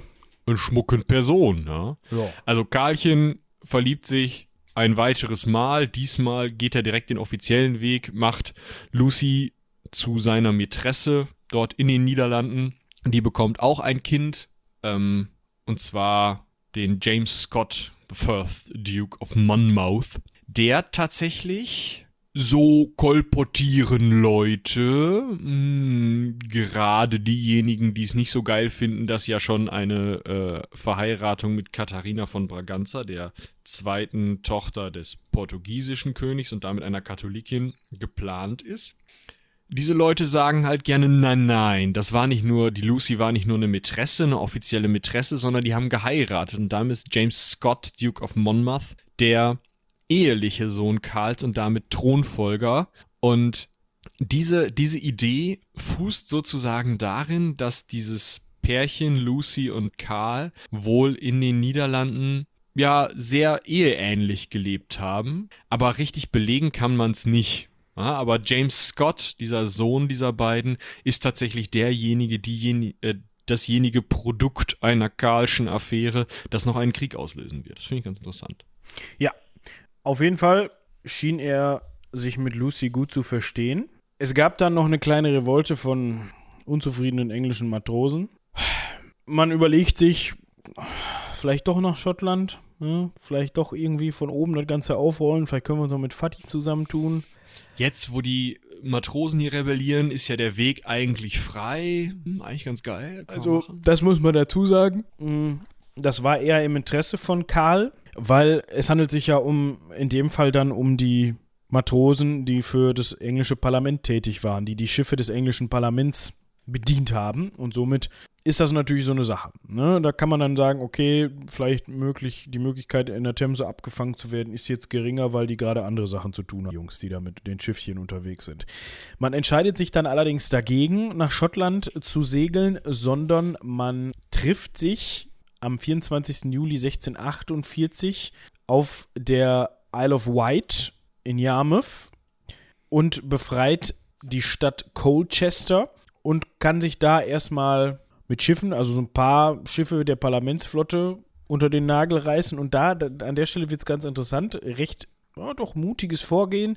Man versucht bzw. organisiert eine Blockade der Themse, der Themse-Mündung. Das ist natürlich scheiße, ne? Also wenn du, wenn du jetzt englischer Parlamentarier bist, sowieso umstellt bist von Staaten, die jetzt eher nicht so parlamentarisch drauf sind. Ich sag mal Frankreich. Und dann machen die dir auch noch deinen wichtigsten Hafen- und Handelsweg zu? Unangenehm. Ja, vorübergehend ja, aber offensichtlich hat Cromwell sich gedacht, na gut, äh, mach mal da, dein, spiel mal da, Hafenblockade, machen wir, alles klar. Ich gehe mal in, in der Zwischenzeit hier, ne? Ach, guck mal, Schottland, Bums. also in der Zwischenzeit hat Cromwell halt den Schotten auf den Sack gehauen und es gab immer noch die Bestrebungen. Es gab Leute, die versucht haben, Karl zu überreden, nach Schottland zu gehen. Das hat sich dann damit aber zerschlagen, dass Cromwell die Schotten halt vernichtend geschlagen hat. Also die schottischen Truppen. So. Und das ist ja. für Karl der Punkt, wo er sagt: Pass auf, das ist zwar ganz nett hier mit der Blockade, aber nee, wir fahren nach Den Haag. Wir wollen nämlich vom Europäischen Internationalen Gerichtshof hier mal Klage erheben. Nein. Ja, nee, er hat sich dann mit seinem Bruder getroffen in Den Haag und hat dann eben äh, vorbereitet, überlegt, was kann man jetzt noch machen, doch noch nach Schottland, hm, keine Ahnung. Und es ist halt, also es ist eine richtige Scheißsituation jetzt, ne? Also nominell wäre Karl der Zweite ja jetzt sofort einge also proklamiert worden als König von England, Schottland und Irland. Was man aber hier macht, ist, man fährt wieder nach Jersey, also auf diese Insel, proklamiert ihn da zum König äh, von England mit den ähm, Moment, Moment, wir hatten jetzt, wir haben jetzt einfach übergangen an der Stelle, dass Karl der erste Öck ist, ne? Oh ja, Verzeihung. Also, also Cromwell hm? tötet 1649 Karl Ersten. Karl Zweite wird jetzt also, muss jetzt König werden, aber Cromwell regiert ja. Das heißt, Karl II. sitzt also irgendwo zwischen den Stühlen, fährt jetzt nach Jersey, lässt sich mit den Worten Vive le roi Charles II, das war schlimmes Französisch, ich Verzeihung, aber wird er eben zum, äh, zum englischen König ausgerufen, was aber nichts bringt. Also er ist englischer König auf Jersey. Herzlichen Glückwunsch. Er fährt aber, mh, hm, ja, dann relativ bald nach Schottland und lässt sich tatsächlich am 1. Januar 1651, also zwei Jahre nach äh, Karl Erstens Tod in Scone zum König von Schottland krönen. Wenigstens das kriegt er hin. Ja, das heißt, König von Schottland ist ja schon mal sicher, König von Irland ist noch ein ganz anderes Thema und König von England ist ja zumindest aufgeru auf, ausgerufenermaßen. Er versucht jetzt überall Unterstützung zu bekommen. Ne? Sagt halt, ey Leute, hier, der ist, der ist Lord Protector, ich weiß auch nicht, was das ist, aber der regiert da rum, der muss weg, geht doch alles nicht. Und er kriegt dann immer so Briefe ja, also zu diesem Anlass scheint es mir angemessen für jeden christlichen Fürsten seiner Majestät Hilfe, äh, zu Hilfe zu kommen äh, und zu sühnen, wie es sich ziemt, diese schreckliche, nie zu da, äh, zuvor dagewesene Tat. Ja, das schreibt ihm zum Beispiel ähm, Friedrich Wilhelm von Brandenburg, der große Kurfürst. Aber das war es dann auch. Na, also er kriegt einen feuchten Händedruck und es heißt, Leute, ist scheiße da in England. Karl, sorry. Ist schön in Den Haag, oder? Also ja, also es ist im Grunde nur so ein, oh, das ist ja doof jetzt für dich. Ja, kannst nichts machen, ne? Ja. Fühl dich gedrückt von mir. Supi. Virtual Hack. genau. Ja. Äh, er kämpft dann tatsächlich. Also er sitzt, äh, kommt, geht von Schottland aus los, äh, kämpft nochmal gegen Cromwell, lässt sich da niedermachen mehrfach. Also nicht er persönlich, er versteckt sich dann an einer Stelle in der Krone einer Eiche, woraufhin heute noch der, äh, ähm, wie heißt der, der äh, Royal Oak Day ist das, glaube ich, gefeiert wird. Also wo, wo sich, also ein, ein Tag, an dem sich Karl nach einer Niederlage nur gerade so in der Eiche verstecken kann und deswegen die Truppen dann unter ihm durchlaufen und er nicht gesch geschnappt wird und er sich dann tatsächlich sechs Wochen lang zu Fuß durch äh, Schottland und England äh, nach Süden kämpfen muss, unerkannt, um dann an den französischen Hof beziehungsweise äh, wieder in sein holländisches Exil zu kommen. Und er kriegt halt ab dann nicht mehr hin, eine schlagkräftige Armee zusammenzustellen, um Cromwell zu bekämpfen. Das heißt, nachdem die Schotten dann nochmal verloren haben, die ihn vorher zum König haben, äh, gekrönt haben, ist der Drops für Karl eigentlich gelutscht. Cromwell sitzt auf dem Thron des Lord Protectors, den Karl ganz gerne hätte, und Karl sitzt in den, Ho äh, in den Niederlanden und sagt, ja, ich Ja. bin König. Schön. Freut mich. Viel Spaß. Blöd ist nur König sein ohne Einkommen. Ja, das ist so ein bisschen so ein Punkt. Er hatte ja nun aus dem Königreich nicht zu erwarten. Also man hat ihm da jetzt nicht die regelmäßige Geldlieferung vorbeigeschickt und Komisch. im Grunde war er deshalb so ein bisschen von Mutti abhängig, also vom Geld äh, seiner Mutter. Die hat nämlich immer noch entsprechende 1200 Francs am Tag von der französischen Regierung bekommen. Aber das Ganze war mit einem großen Aber verbunden. Da musste Buch geführt werden. Also die Mutter musste Buch führen bzw. Buch führen lassen. Exakt darüber, wofür sie das Geld ausgibt, weil man wollte, warum? Ganz klar, weil man wollte natürlich auf französischer Seite verhindern, dass Muttern mit französischem Geld wieder irgendwelche englischen Revolutionsbestrebungen unterstützt. Da, ne? Also, das sollte schön für Unterhalt ausgegeben werden und wenn da eine Ausgabe bei ist, die dem ja, französischen, äh, wie auch immer, Dem Mazarin, dem Kardinal nicht passt. dann, dann kann man da auch mal ganz schnell gar kein Geld mehr schicken. Und so musste sie sogar aufschreiben, wenn sie ihrem Sohnemann was zu essen spendiert. Ne? Also, ja. Einem König. Ja. Und somit. Also das war schon eine ziemliche Scheißzeit für die gesamte Familie. Ja, es war, führte wohl auch dazu, dass man sich untereinander jetzt nicht unbedingt bestens verstanden hat, aber ja, also, Karl nutzt dann die Zeit aber einfach, komm, um, also um einfach ein bisschen unter die Leute zu kommen, ja, reist, setzt sich mal auf den Thron von Karl dem Großen in Prag, äh, Quatsch, in Aachen. Prag kommt da, glaube ich, gar nicht hin. Wieso komme ich auf Prag? Egal.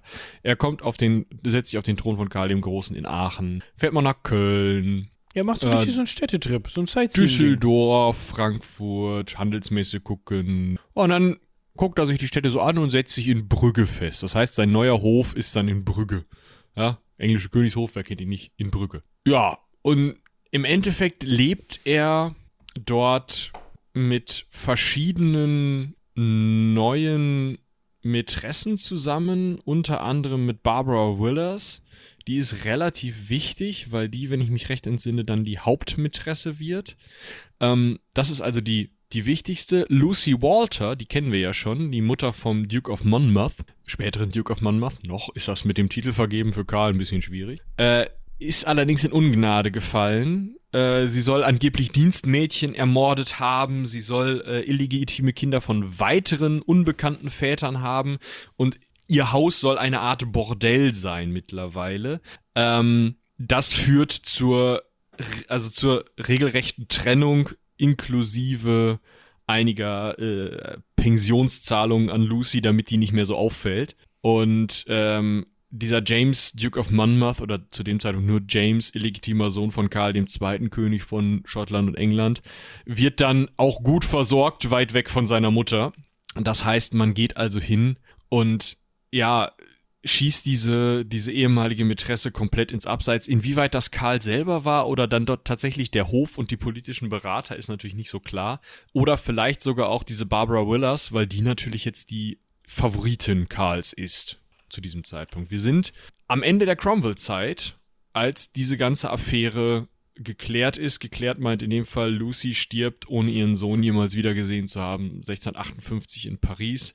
Ähm, genauso ist James in Karls Obhut und, also James, Duke of Monmouth, spätere Duke in Karls Obhut und Ollie Cromwell reißt die Hufe.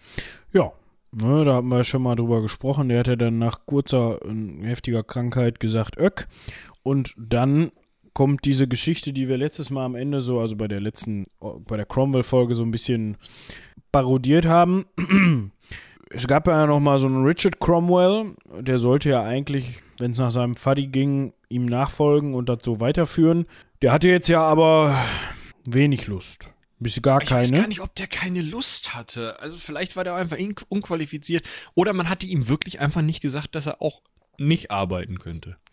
Ja, auf jeden Fall hat man Karl II. im Mai 1660 dann schlussendlich die Königswürde zukommen lassen, um das mal eben im Hinterkopf zu haben. Er war zu dem Zeitpunkt 30, also eigentlich noch alles tutti, ne? Also jetzt noch nicht so, dass man, dass er da jetzt ewig darauf warten musste, für, also bezogen, nur bezogen auf das Alter.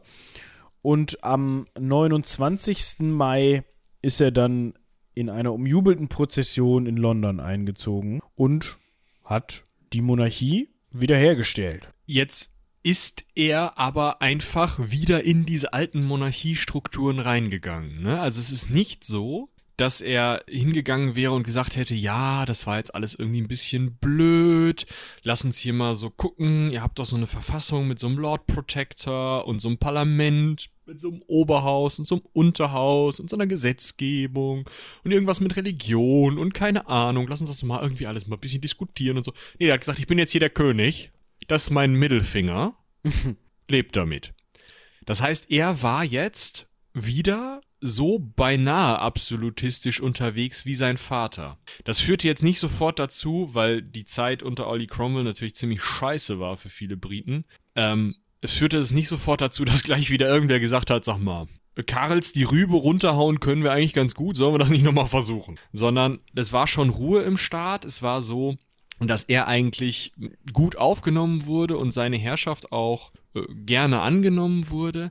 Aber man darf nicht vergessen, dass unter der Oberfläche immer noch dieser Groll gegen die Monarchie, beziehungsweise gegen diese Art, diese absolutistische Art zu regieren, äh, durchaus da ist und auch weiterhin zu Problemen führt. Und es hilft jetzt nicht unbedingt, dass er zwei Jahre später dann auch gleich die katholische Prinzessin Katharina von Braganza heiratet, auch wenn er die jetzt nicht so richtig wie seine Ehefrau behandelt, also nach außen hin, also offen, öffentlich ist sie natürlich die Königin, nimmt alle gesellschaftlichen Verpflichtungen der Königin wahr, aber am Hof und durchaus auch bei öffentlichen Anlässen oder so, ist an der Seite des Königs weniger die Königin, sondern natürlich, so wie es sich gehört, die offizielle Mätresse des Königs, Barbara Wilders. Ja, also sagen wir mal so, der Haussegen im königlichen Palast, der hing zuweilen schon mal schief.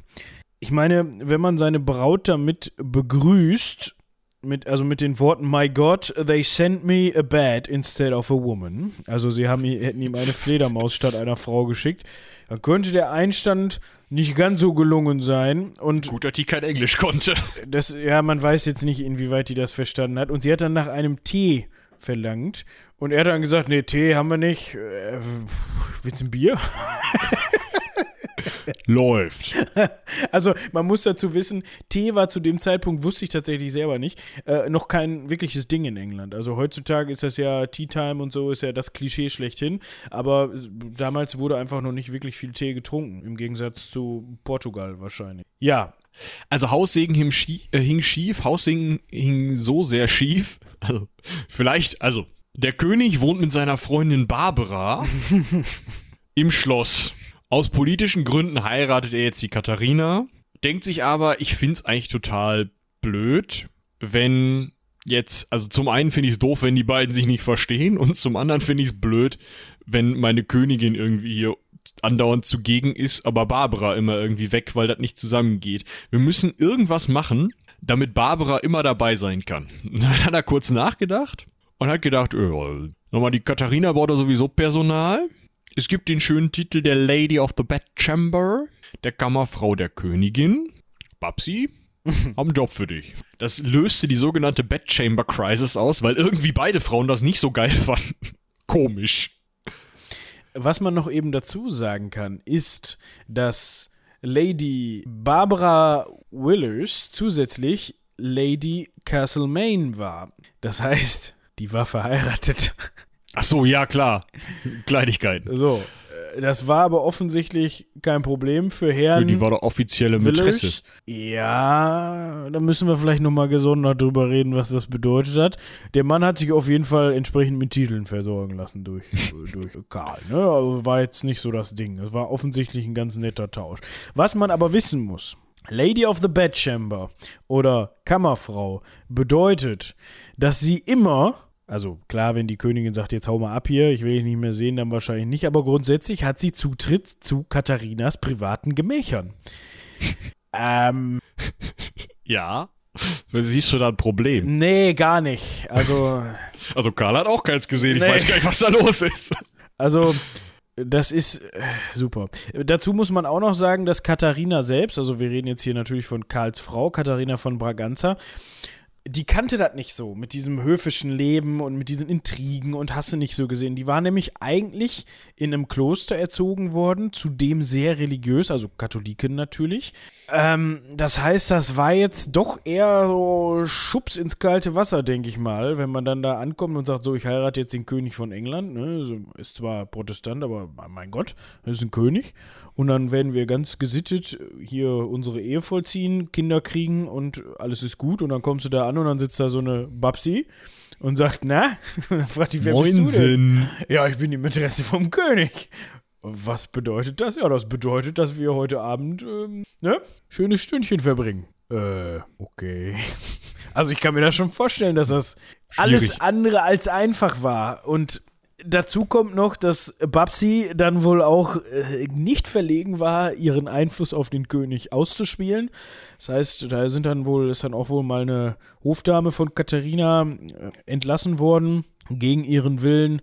Also gegen Katharinas Willen, nach Ja, ja. Barbaras Willen. Ja, auch wahrscheinlich gegen den Willen der Hofdame, aber die wurde im Zweifel nicht gefragt. Hm, ja, es war jetzt aber auch nicht so, dass Barbara bei allen hoch im Kurs stand. Zum Beispiel entsprechender Berater Edward Hyde, von dem haben wir auch schon gehört, hat sie eher als Erzfeindin betrachtet. Weil der hat auch jetzt das nicht besonders gut gefunden, wenn Babsi ihm da quasi in seine Arbeit reingeredet hat und den König irgendwie hintenrum entsprechend beeinflusst hat. Ja, und dann kommt noch dazu, dass Barbara die Frechheit hat, also jetzt gesprochen aus Sicht des ein oder anderen Protestanten, sich 1662 offiziell zum Katholo kathologischen Glauben zu bekennen. Ja. Ja, aber da würde mich, also da würde mich tatsächlich mal interessieren, mh, ob da nicht vielleicht sogar Katharina irgendwie, ich sag mal, die Finger im, im Spiel hatte, weil Katharina war ja Katholikin und Lady of the Bedchamber, die werden sich ja unterhalten haben. Und es ist so, dass Katharina mit der Zeit durchaus ja stoischer wird und durchaus eher akzeptiert, wie Karl sein Leben führt, beziehungsweise was für eine Mätressenwirtschaft Karl da führt und sich halt sagt, naja gut, wenigstens bin ich hier die Königin. Ähm, das heißt, sie zieht sich dann vielleicht eher auf so eine intellektuelle, beratendere Ebene als Königin zurück und ähm, lässt Karl halt dann machen. Rumvögeln. Ja. Ähm, und ich kann mir eben vorstellen, dass wenn das sozusagen für sie, also für Katharina einmal klar war und Barbara sich jetzt nicht total doof angestellt hat und vielleicht sich auch mal entschuldigt hat dafür, dass sie irgendwelche Hofdamen entlässt, dass die beiden dann durchaus auch auf eine Arbeitsebene gekommen sind und vielleicht eben der Weg zum Katholiz Katholizismus für Barbara durchaus auch mh, über die Zusammenarbeit mit Katharina ging. Mh, was natürlich also man bezeichnet diese Zeit dann später als Herrschaft der Unterröcke, weil dann zu Barbara und Katharina auch noch weitere Mätressen kommen, die auch immer wieder interessant sind äh, für den König und die ihm immer wieder ins Regieren reinreden. Und anstatt, dass die Minister an der Stelle mal sagen, hier mal zu, was ist, beziehungsweise sie sagen es schon, aber Karl sagt halt, ey, ist mir sowas von egal. Und in dem Moment, als Barbara dann katholi katholisch wird, sagen die Minister halt auch wieder, ey, Junge, äh, katholische Frau, okay, aber die kannst du dir aussuchen. Ja, und vor allem So. lässt er ihr dann auch noch eine Kapelle bauen, ne? Also in Whitehall. Also es ist halt auch so, ja. Katharina kriegt keine, ne? Ne, es ist, ist klar.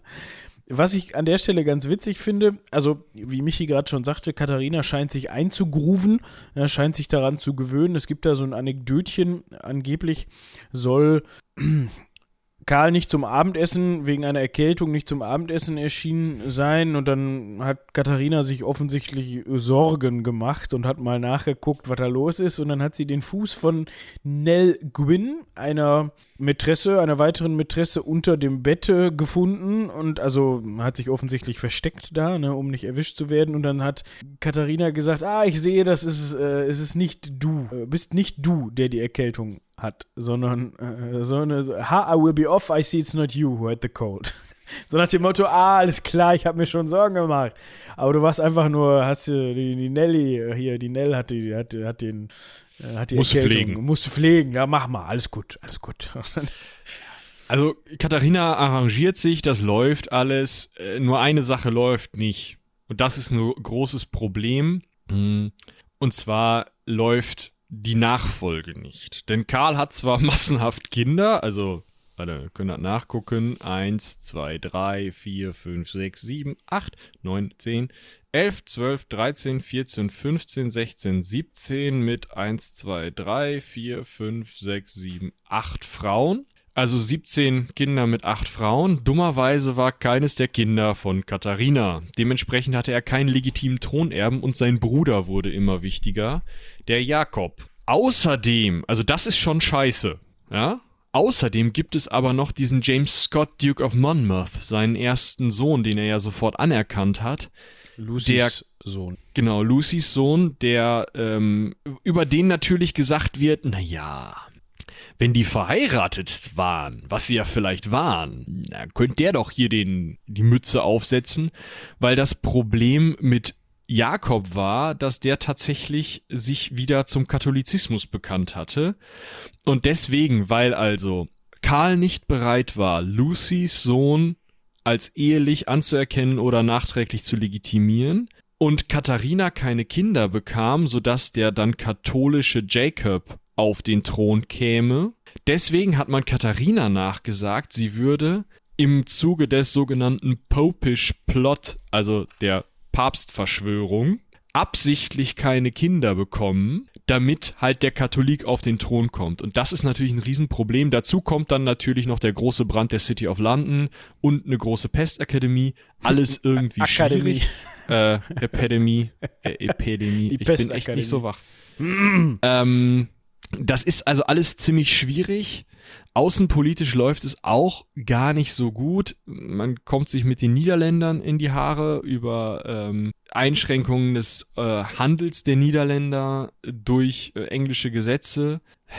Man übernimmt im Zuge dieses Krieges unter anderem Neu- New, ja, Neu-Amsterdam und macht New York draus, weil Jacob ja Duke of York ist, der jüngere Bruder des äh, von, von äh, Karl II. Und ja, also es wird, werden Kriege geführt, man kämpft oder man begegnet nicht kriegerisch, aber kurz vor kriegerisch auch den Franzosen, weil es auch dort äh, immer wieder Probleme um die Machtstellung in Europa gibt und natürlich auch das Kolonieproblem immer interessanter wird, gerade auf dem äh, amerikanischen Kontinent. Und naja, diese ganze, diese ganze Gemengelage führt halt dazu, dass Karl tatsächlich immer wieder unter Druck gerät, immer wieder Probleme hat. Zum einen eben dieses Außenpolitische, zum anderen innenpolitisch Probleme mit, mit halt Epidemien und Feuern, aber auch immer noch mit der ähm, Religionsfreiheit, also ob jetzt die Schotten Presbyterianer bleiben dürfen, was mit den Puritanern ist, was mit den äh, Katholiken im Land ist, was mit den normalen, in Anführungsstrichen, Anglikanen, äh, Angelikalen ist. Und das gibt immer wieder, Zündstoff, wenn man so möchte. ja, im Endeffekt Zündstoff, genau. Ja, und also, ich meine, wie oft das englische Parlament gesagt hat, nee, die Alte muss weg. Ja. Weil die ist ja an allem schuld. Also es kommt ja auch noch dazu. Ne? Gerade auch solche, diese, dieser große Brand, das war übrigens im September 1666 und die Pestepidemie, die ein Jahr vorher war und so weiter, das wird halt alles auch schön Katharina in die Schuhe geschoben. Ne? Da wird halt immer wieder gesagt, ja, mit einer katholischen Frau ist klar, dass Gott hier halb London abfackelt. So, ich mein, ja. und er sagt halt, also er sagt halt, hebt halt den Mittelfinger, weil er ganz klar, um das nochmal hervorzuheben, sagt, Leute, also es ist davon auszugehen jedenfalls, dass es jetzt ihm nicht primär darum geht, dass er zum Beispiel Katharina innig liebt. Man muss dazu sagen, das Verhältnis zwischen den beiden hat sich wohl gerade in den späteren Jahren deutlich gebessert und es ist wohl inzwischen so, dass er sie immer weiter auch als engste Beraterin in Dinge einweiht und ihr sehr vertraut inzwischen. Vielleicht war das auch einfach dieses anfänglich schwere Verhältnis auch eine, gut, eine Grundlage dafür, dass man sich jetzt eher als Freunde. Als gute Freunde sieht. Ne? Und nicht dieses, dieses typische damals ja noch bestandene Verhältnis zwischen Mann und Frau so im Kopf hatte. Auf jeden Fall sagt er halt, wahrscheinlich nicht aus dem Grund, aber aus dem Grund, weil er sich einfach nicht in die, ja, nicht reinfuschen lassen möchte. Ja, als ob ich mir jetzt von euch hier diese Ehe scheiden lasse. Ich bin der König. Ihr wisst ja, was das der König. Hallo. Mit der Ja, da Krone. haben wir halt- Da haben wir halt wieder diesen absolutistischen Anspruch. Ja. Ne? Zu sagen, nee, also ihr, ihr könnt mir erzählen, was ihr wollt, ihr könnt Angst davor haben, dass England wieder katholisch wird, wenn Jakob, der katholisch ist, mit seinen beiden katholischen Frauen, die erste Frau hatte zwei Kinder, nämlich äh, Mary und Anne, die beide später äh, englische Königinnen geworden sind. Ähm, die, mit der zweiten Frau hatte er, glaube ich, auch noch Kinder, der Jakob. Aber der Punkt ist auf jeden Fall, äh, ja, James Francis zum Beispiel, The Old Pretender. Ja. Äh, also es gibt halt immer wieder mh, Probleme eben um diese Nachfolge und da versucht man eben dem Karl natürlich eine neue Frau zu organisieren, die vielleicht auch noch protestantisch ist, um das Königshaus protestantisch zu heiraten. Und Karl sagt halt, es ist mir, es ist mir echt egal. Ich löse jetzt mal das Parlament auf. Vater hat das auch schon immer gemacht, ihr geht mir alle auf den Geht. Sack hier. Nach Hause, husch. So. Ja, dazu kommen aber auch noch Konflikte im Glaubensbereich, also was heißt noch? Ja, also es gibt auch noch ein paar außenpolitische Geschichten, ne? es gibt da noch den, den Devolutionskrieg. Ähm. Ja, genau, diese Veranstaltung mit Frankreich da. Ja, aber das würde ich jetzt an der Stelle mal unter den Tisch fallen lassen. Viel interessanter finde ich, dass er am 15. März 1672 die Erklärung zur Gewährung der Gewissensfreiheit herausgibt, also die Royal Declara Declaration of Indulgence. Und die scheitert vor dem Parlament, das hatte zu dem Zeitpunkt noch Bestand. Und die sagt, wenn ich das richtig äh, verstanden habe, unter anderem auch, dass die Strafen gegen sogenannte Descenders, Descenders sind Leute, die die Frechheit hatten, sich vom Weg der Amtskirche zu trennen. Also es sind unter anderem Katholiken, ne? Descenders, äh, Amtskirche, in dem Fall anglikanische. Genau.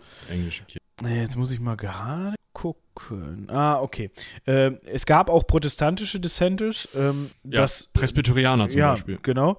Und er sagt halt, möchte halt gerne, dass den, also dass das Ganze ein bisschen aufgeweicht wird. Ne? Es gab da teilweise sogar Strafen dafür, wenn du nicht dem der Amtskirche, dem Glauben der Am Amtskirche entsprochen hast, wenn ich das richtig ähm, ge gelesen habe. Zum, zumindest gab es für bestimmte ja, Dinge, die du tun konntest als Nicht-Amtskirchengläubiger Strafen. So, so ist es zum Beispiel gewesen, dass man äh, das Presby äh, protestantische Dissenters nur an festgesetzten Orten mit gesetzlicher Genehmigung Gottesdienste durchführen durften. Den Katholiken hat man zum Beispiel die Erlaubnis erteilt, private, also hat versprochen, dass sie auch mal wieder private Gottesdienste durchführen dürfen. Und ja, das war alles so, waren alles so Sachen, das hat man im Parlament nicht gerne gesehen, weil im Grunde hat man sich ja dahingehend irgendwie von diesem, von dieser Amtskirche und somit auch vielleicht ein bisschen von, von dem parlamentarischen von der parlamentarischen Idee, das war halt zu dem Zeitpunkt alles sehr verknüpft. Ne, das konnte man da nicht wirklich trennen. Politik und immer noch nicht wirklich trennen, Politik und Glaube. Man hatte es auch gar nicht vor. Der König war Genau. König von Gottes Gnaden. Ne? Also es ist nicht so, dass da jetzt Parlamentsmitglieder gesessen hätten und gesagt hätten, ja, also wir sie wären jetzt schon für eine Säkularisierung, sondern man wollte halt einfach diesen katholischen äh, König Jacob verhindern. Und man wollte einfach dafür sorgen, dass die Amtskirche die wichtigste und stärkste Glaubensversammlung in England ist. Und diese ganzen Gesetze dann das irgendwie auszugleichen oder sowas, alles schwierig.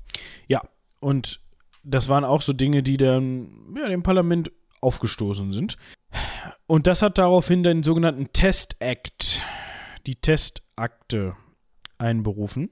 Und das war im Grunde der Gegenentwurf dazu. Ne? Also diese, diese Erklärung zur Gewährung der Gewissensfreiheit, die ist natürlich nicht durchgegangen. Die hat das Parlament nicht bewilligt, hat sich aber aufgrund dessen veranlasst gefühlt, da mal ja, gegenzusteuern. Und diese Testakte sagt im Grunde aus, dass alle Beamte in Verwaltung, Justiz, Kirche oder Militär den Supremats- und Loyalitätseid unter Zeugen ablegen mussten. Jetzt müsste man noch mal eben kurz nachgucken, ob der Suprematseid, damit wir das jetzt hier auch hundertprozentig richtig machen. Ja, also Supremat bedeutet im Grunde einfach nur Oberhoheit und das Wort wird oft dafür verwendet, um den Führungsanspruch eines politischen oder religiösen Führers oder Staates zu betonen. Jetzt weiß ich in dem Fall nicht, ob das auch beinhaltet hat, ey, wir wollen aber gerne, dass alle Beamten hier auch der Staatskirche treu sind. Hm, das doch, doch, an der Stelle schon. Okay, okay, dann haben wir das auch fest. Und sie mussten eine Erklärung abgeben, dass sie sich gegen die sogenannte Transsubstantionslehre der katholischen Kirche stellen. So, das heißt, im Grunde wollte man eigentlich den englischen Staatsapparat frei von irgendwelchen Kathologen haben.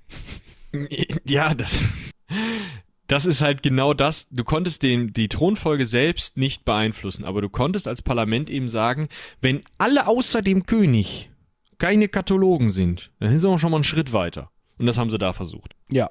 Hinzu kam, Katharina hatte wohl doch eine eigene Kapelle, zu der Zeit offensichtlich, aber da durften dann weil, ne, also. Dürfen ja nicht Beamte des Königs sein. Ja, deshalb musste Katharina dann auf portugiesische Staatsangehörige zurückgreifen. Als, als ja. ne, Mitwirkende in der Kapelle. Also, wenn da dann Kaplan oder sowas tätig war, dann musste der, der Portugiese sein, weil Engländer durfte es ja nicht. So, weil der ist ja halt nun mal Beamter.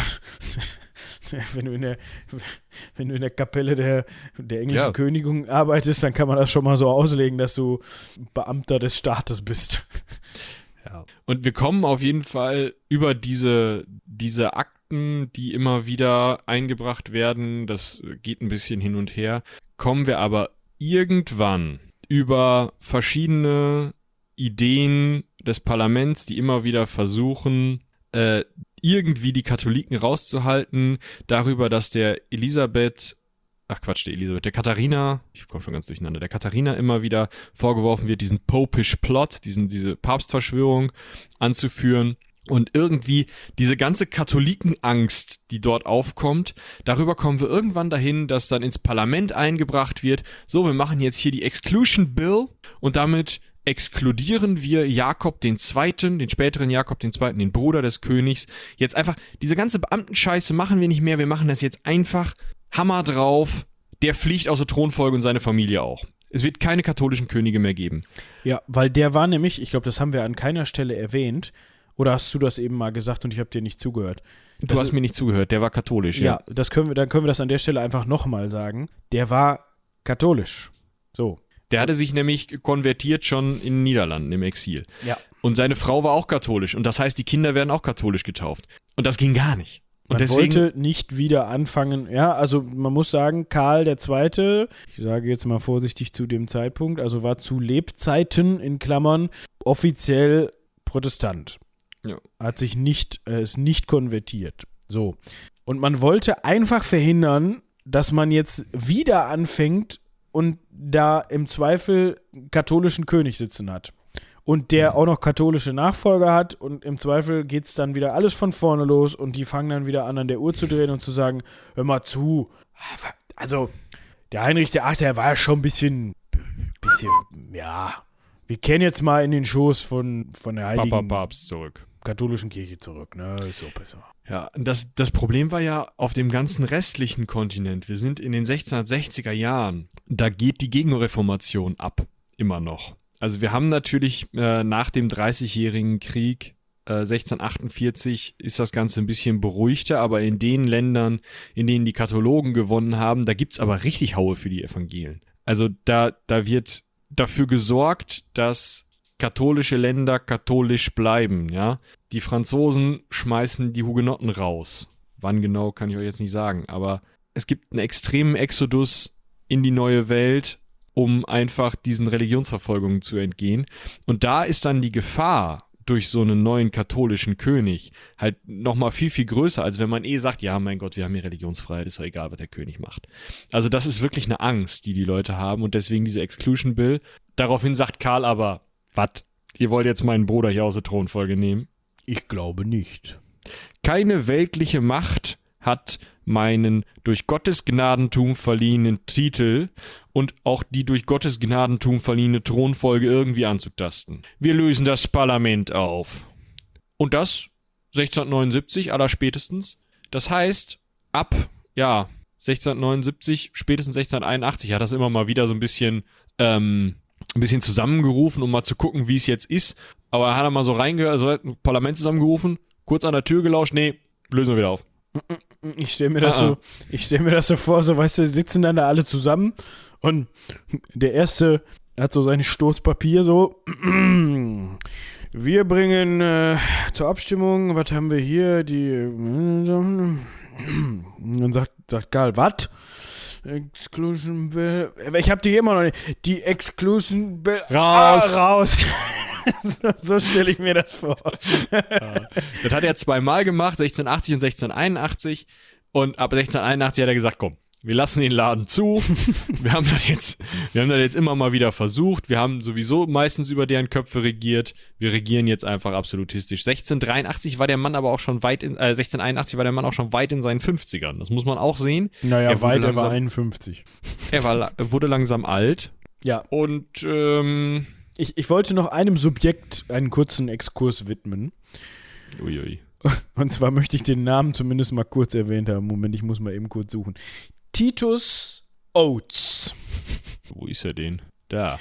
Ein Prediger. Oh, der sieht gut aus. Ich mache euch ein Foto. Dieser Titus ist so witzig, weil der ist nämlich, ne, das war noch ein bisschen eher, so viel eher jetzt auch nicht. Mhm.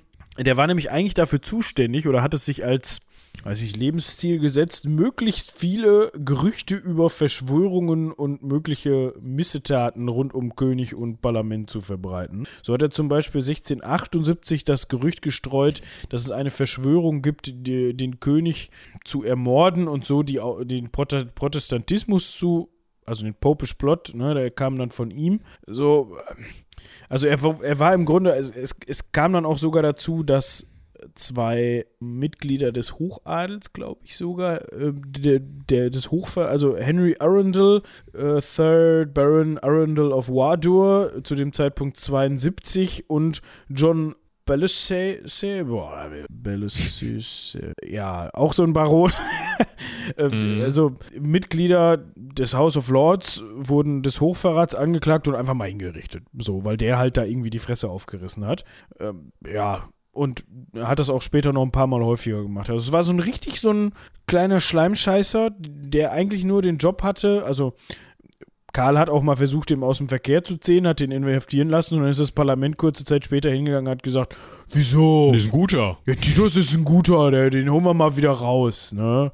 Er hätte sogar fast dafür gesorgt, dass, weil er dann auch direkt Katharina angegangen ist, dass und ihr vorgeworfen hat, sie würde ihren Mann vergiften, dass sie in höchster Bedrängnis war. Es wurde sogar ihre, ihre Räume wurden durchsucht und Daraufhin wollte Karl ihn dann einsperren lassen, als sich herausgestellt hat, dass das Bullshit war. Aber das Parlament hat halt gesagt, nee, nee, nee, nee, nee, den brauchen wir noch, den Titus. Da weiß man dann halt auch, woher der Wind weht, ne? Also es kommt jetzt vielleicht ganz so rüber, ein bisschen rüber, als würde ich mich jetzt moralisch auf die Seite von Karl und Katharina stellen. Also ich muss sagen, ich bin schon, nach der Folge, ich bin schon so ein kleiner Katharina von Breganza-Fan, ne? Also, die ist eine gute gewesen, glaube ich. Ja. auf jeden Fall der Titus, toller Typ. Ja. Also, ihr könnt euch aber dann vorstellen, wie aufgeheizt die Stimmung war. Ja. Als dann so ein Karl einfach sagt, so, wir machen den Laden hier zu, kein Parlament mehr. Ihr kommt nur mit dem Titus wieder um die Ecke. Und gibt doch keinen. Titus bleibt draußen, so viel ist klar. So. Und, Jetzt, ja, bitte. jetzt haben wir also gerade im, im, in der, äh, im, im vierten Lebens- und Regierungsviertel Karls, so ab den 1670er Jahren, geht das halt ab mit diesen Glaubenskonflikten. Ne? Das hätte er auch noch weitergetrieben, sag ich mal, indem er halt immer wieder gesagt hätte, nee, mein Bruder kann erben, nee, du fuscht mir hier jetzt nicht rein. Ja, natürlich kann jeder Katholik seinen Glauben bei uns ausleben, ist völlig egal. Äh, ich mache das jetzt einfach absolutistisch. Das Problem war, irgendwann wurden die Leute wirklich, wirklich, also gerade die, die Angelikalen, Kanen, wirklich äh, ungemütlich. Es gab tatsächlich ein Komplott, das nicht nur den König, sondern auch gleich Jacob, den Duke of York, mit, also beide zusammen, töten sollte, als sie ein Pferderennen besucht haben, einfach um diese Thronfolge zu verhindern. Das finde ich schon ziemlich krass. Ja, also der König und seinen, seinen Nachfolger, seinen Bruder um, das ist, das ist nicht. Dazu ist es zum Glück nicht gekommen, denn das Pferderennen sollte in Newmarket stattfinden, also in London, und dort ist dann ein großes Feuer ausgebrochen und deswegen ist der König und sein Bruder sind deswegen nicht hin. Und dadurch ist dann auch dieser Schade, ne? Hätte auch regnen können. Und die haben gesagt, oh ne, ja, ist, mir ist heute nicht, wir sind nicht so. Also, ich finde, das ist irgendwie so ein random Grund dafür, weißt du? So. Ja. Aber gut. Ähm, Auf jeden Fall sind sie nicht hin und man hat dann aber einfach nochmal, also man hat von diesem Plot erfahren und diesem Rye House Plot und hat gesagt, okay, wer könnte das denn mal gewesen sein? Hat sich kurz im Parlament, was ja aufgelöst war, aber unter den Parlamentsmitgliedern des letzten Parlamentes umgeschaut und hat gesagt, wer nervt denn ganz besonders? Und das waren Algernon Sidney und William Russell, die dann auf einer sehr dünnen Beweisdecke fußend zum Tode verurteilt wurden. Ja, waren übrigens beides protestantische Politiker im Parlament. Komisch. Ne? Also, also da zu dem Zeitpunkt gab es ja kein Parlament, aber sie wären gerne in einem gewesen, glaube ich. Ja, und ähm, das war im Grunde so das Letzte, was man zu Karl zu sagen hat, denn der hat sich gedacht, ich versterbe mal im Jahr ach, äh, 1685 an einer Harnvergiftung. Ich hatte mal reingeguckt, an einer sogenannten Uremie, was das denn jetzt genau ist. Das bedeutet im Grunde, also das Wort Uremie bedeutet im Grunde Urin im Blut. Und das geht zurück auf eine Niereninsuffizienz. Das heißt, die Nieren haben nicht mehr die entsprechende Funktion, um das Blut aus der Harnflüssigkeit rauszuhalten und damit, ja, Öck. öck. Also, ne, Moment. Ja, also Nieren, Ja. Nierenversagen bedeutet halt, dass der Körper sich selbst vergiftet und damit Ja. Öck. Ja, So. Das ist Karl passiert und zwar noch 1603. 85. 85, zwei Jahre später, zwei Jahre nach diesem Plot. Mh, Hört sich unangenehm. hört sich sehr unangenehm. Und tatsächlich hat es Karl aber mit all seiner Härte und seinem Absolutismus geschafft, dafür zu sorgen, dass Jakob übernimmt und nicht, wie es viele ja früh gefordert hatten, James Scott, the first Duke of Monmouth. Ja. Aber ich, zu Jakob 2, da hängt nämlich noch ein ganz anderes Thema mit dran, würde ich sagen, kommen wir nochmal in einer anderen Folge. das sprechen. würde ich auch sagen. Zu James, dem Sohn von Karl, können wir da auf jeden Fall auch nochmal kommen. Der fängt auf jeden Fall dann zeitnah noch einen Krieg an, über den wir dann unter Jakob sprechen müssen. Ja, das, weil da hat Karl ja keine Aktien mehr. Nicht so richtig. Ja. Lang heute. Ja, definitiv. Was kann man noch, noch kurz sagen? Ähm, Karl war bekannt dafür, ein großer Förderer der Künste und Wissenschaften zu sein. Ja, hat die Gründung des Royal Society mit unterstützt, eine wissenschaftliche Gruppe, wo Die es gibt auch heute noch. Genau, da gehörte unter anderem auch Isaac Newton zu. Ja, haben wir sonst noch was? Nee, eigentlich nicht. Es gibt noch einen schönen Film dazu. Weiß nicht, ob der schön ist, habe ich nicht gesehen. Von der BBC, Charles II. The Power and the Passion. Äh, 2003 ist der rausgekommen. Also wer da mal reingucken möchte und uns sagen möchte, wie der ist, äh, gerne. Wer weiß, an obenlabern.seitenwälzer.de könnt ihr uns mal eine schöne Filmrezension schreiben. Wenn, Ja. wenn, wenn die ausführlich und gut ist, dann äh, hauen wir die auch auf Seitenwälzer. Ja. Hätte ich auch so gut. Gut. Ja. Also ihr könnt euch vorstellen, das Leben war lang und ereignisreich. Da ist es ordentlich abgegangen. Und am Ende seines Lebens hat er sich dann gedacht, Katholik sein, Stimmt. Das hätte ich jetzt fast vergessen. mach ich mal. Der ist halt wirklich auf seinem Sterbebett noch konvertiert. Das müssten ihm die Engländer nach seinem Tod auch noch mal ein Stück weit was übel genommen haben. Ja, das kann ich mir vorstellen. Vor allem, ich denke mir so, jetzt ist doch auch egal. Aber nee. Der sah da wohl offensichtlich sein Seelenheil in Gefahr, würde ich mal sagen, oder? Ja, kann ja nichts anderes gewesen sein. Also der hat kurz vorher nochmal richtig, ne, richtig Schiss gekriegt, hat gedacht, okay, jetzt kommt, ich stehe dich bald vor meinen Schöpfer und, ähm, ähm, eigentlich ist das doch Quatsch mit dem, mit dem Protestantismus, ne? Wir wissen ja eigentlich alle, ich bin König von Gottes Gnadentum und da will ich mal lieber katholisch sein. Also, da kann, kann man auch wieder eine schöne Szene rausmachen, ne? Karl steht vorm Schöpfer, beziehungsweise will reingelassen werden. Und der hat dann so seine Unterlagen, seine Bewerbungsunterlagen, guckt die so durch. So, von, also muss ich mal her, äh, einfach Karl. Okay, Karl. Äh, 1630 bis 1685 tätig für die anglikanische Kirche. Am, 5., am 6. Februar 1685 konvertiert. Am 6. Februar 1685 verstorben. Und dann so die Lesebrille nach oben geschoben, über die Lesebrille drüber geguckt und gesagt, sag mal, willst du mich eigentlich verarschen? Ja, hier, ich musste König sein und so, die hätten das blöd gefunden. ah ja. Hm. und, und jetzt willst du hier rein, oder was? ja. Oh. Okay. oh, wir sollten uns das alles merken und irgendwann mal kleine, Filme drehen. kleine Geschichtssketche drehen. Ja, aber die versteht wieder nur jeder, der diesen. ja. Ja. Ich sehe dich eigentlich schon in der Person des, des, des Torwächters, der dann da mit der Lesebrille auf der Nase steht und sagt: Hallo. Ah, Karl, pass mal auf. so nicht. genau. Aber vielleicht hat er es auch geschafft. Who knows? Vielleicht haben die auch gesagt: Boah, hast du gerade noch die Kurve gekriegt, Junge, ne? Könnte auch sein, ja. Who knows? Ja, das war das sehr bewegte Leben von Karl II. Und ich fand es durchaus spannender, muss ich sagen, als das Leben von Karl I. Obwohl Karl I. ja da mehr Leuten auf den Kopf gehauen hat und auch sich gegenseitig, also und auch sich auf den Kopf hauen, an den Kopf hauen lassen hat. Aber ich muss ehrlich sagen, das unterhält mich hier doch sehr, was da bei Karl II. passiert ist. Ich muss mir auch irgendeinen coolen Clickbait-Titel ausdenken. Irgendwie Karl der alte Wemser oder sowas. Ja, sowas in die Richtung. Das kommt schon hin, ja. Aber ich der Karl der Zweite. Also ihr fandet Karl den Ersten nicht so spannend, glaube ich. Ne? Also vielleicht war es auch einfach nur irgendwie passte gerade nicht. Ein paar Leute Urlaub oder so. Müsst ihr einfach mal. Könnt ihr nochmal eine Mail schreiben, wie ihr Ja. das findet. Ja. Und so. Dementsprechend habt ihr hoffentlich auf diesen Titel draufgeklickt und fühlt euch bestens unterhalten. Ja, haben wir mal so- sonst noch was zum Ankündigen. Wir haben bald nochmal wieder zwei Gäste. Ne? Da dürft ihr euch darauf freuen. Das dauert aber noch ein bisschen. Aber da könnt ihr gespannt bleiben. Jetzt denken sich, oh Gott, jetzt, ich will doch nur die beiden Quatschköpfe hören. Ich hoffe, Tja, da müsst ihr dann durch. Da müsst ihr dann durch. Und ja, ich glaube, alles weitere organisatorische. Wir wollten auch immer mal wieder noch die. Weißt du, was wir jetzt noch mal eben machen? Jetzt ist die Folge sowieso la lang genug. Du loggst dich jetzt mal eben in Steady ein und. äh, Glaubst du wir, nicht ernsthaft, dass ich mich darum gekümmert hätte? ja, wir können das doch eben einfach vorlesen. Nee, du weißt doch, dass der Passwortmanager nicht funktioniert. Ah, ja. Wir hätten jetzt fast die Steady-UnterstützerInnen vorgelesen, möchten uns natürlich trotzdem bei euch dafür bedanken.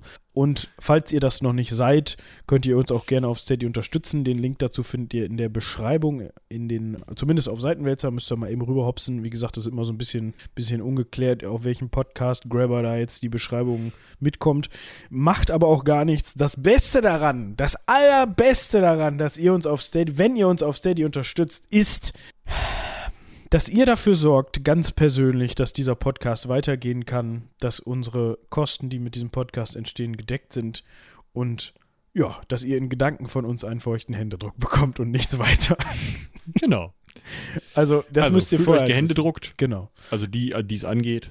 Es gibt kein irgendwie kein Goodie oder kein, keine besondere Zuwendung für die BäckerInnen, außer unser heißer innigster Dank, weil, genau, Und manchmal sagen wir, dass wir euch vorlesen und tun es dann nicht. Aber genau. ansonsten. Gut, ich würde sagen, das war's für heute. Ich höre mich jetzt echt an wie so ein Quietscheentchen in- inzwischen. Du, wir sind Ja, auch zwei Stunden unterwegs, ne? Ja, also, das, das ist besonders gut, wenn die Stimme so ein bisschen strapaziert ist. Ich merke auch, dass der Hals schon wieder beim Schlucken anfängt zu kratzen. Also, ja, viel Spaß beim Honig mit Milch trinken. Ja, das habe ich eben schon. Das wird sicherlich noch die ein oder andere Tasse inhaliert heute. Ich würde sagen, äh, wir bedanken uns an dieser Stelle nicht nur bei den SteadyBackerInnen, sondern auch bei jedem Einzelnen und jeder Einzelnen von euch, die dieser Folge gelauscht haben, vor allem bis zum Ende. Macht das gerne, gerne nächste Woche wieder. Und ich würde sagen, haut rein. Bis zum nächsten Mal. Bis dahin. Tschüss.